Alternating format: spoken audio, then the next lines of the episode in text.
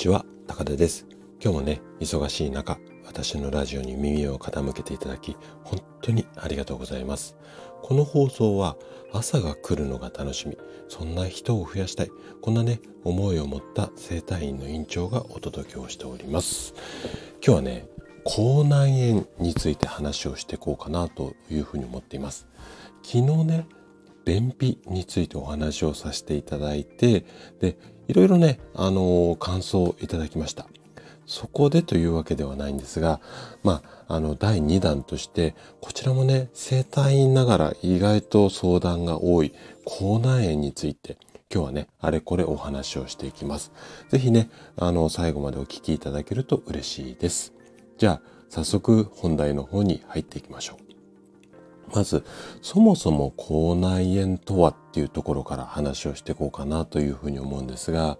口内炎を医学的に説明すると、舌や唇、そして頬の内側などの口腔内の粘膜に炎症が起きている状態。こんな説明になるんですね。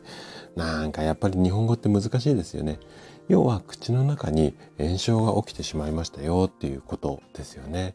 で、症状としては、まず炎症の部分が小さくてもかなりこう、うん、場所によってはっていうか、痛みが大きいことが多いです。で、えっ、ー、と、まあ、その炎症が起きてポコッとなってたりとか赤く腫れ上がってるところの場所にもよるんですが会話だったり食事に、ま大きな影響が出てきますよね。で、じゃあどうしてこないになっちゃうのかっていうと、まあ、いくつかあるんですけれども、まず、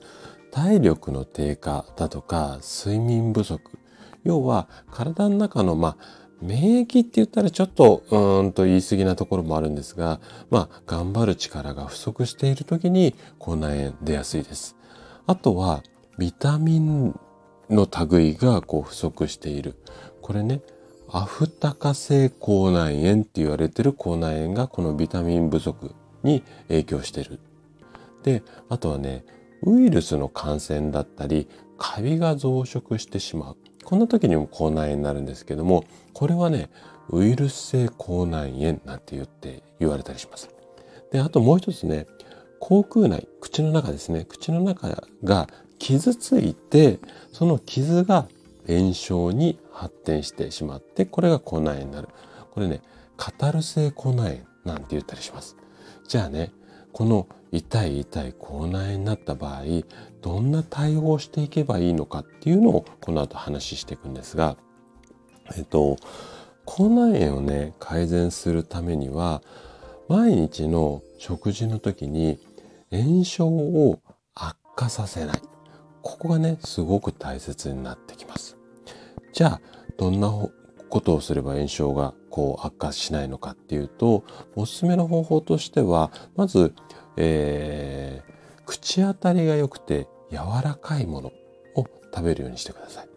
あとはね、水分を多く含むものを食べましょう。このあたりをこう意識していただきたいんですよね。で、こういう柔らかいものとか水気を多く含むものを食べることによって口腔内、うん、口の中の刺激が少なくなって炎症を悪化させづらくなります。じゃあ柔らかくてこう水が多いものってどんなものがあるかっていうと例えば茶碗蒸しであったりだとかあとは絹ごしのお豆腐ですねあとプリンだとかヨーグルトの類なんですけれども、うんと、あとはね、こう、食事の内容にもよるんですけども、あんかけみたいな感じで、とろみがある食べ物であったりだとか、うーん、そういうこう、なんていうのかな、オブラートに包むって言ったら変なんですけど、なんとなくイメージ湧きますかね。こういったものであれば、食事中の口の中の刺激を和らげるっていう効果があるので、とにかく口の中の刺激をできるだけ少なくして、あとは免疫力を高めて自然に治るのを待つ。これがね、あの、口内炎の正しい、まあ、対応方法になります。はい。ということで、今回の話はここまでとなります。今日もね、最後までお聴きいただきありがとうございました。このお話がね、健康で豊かな人生を手に入れるヒントとなれば嬉しいです。それでは次回の放送でまたお会いしましょう。朝が来るのが楽しみ。そんな人を増やしたい。こんなね思いで活動中の高田でした。それではまた。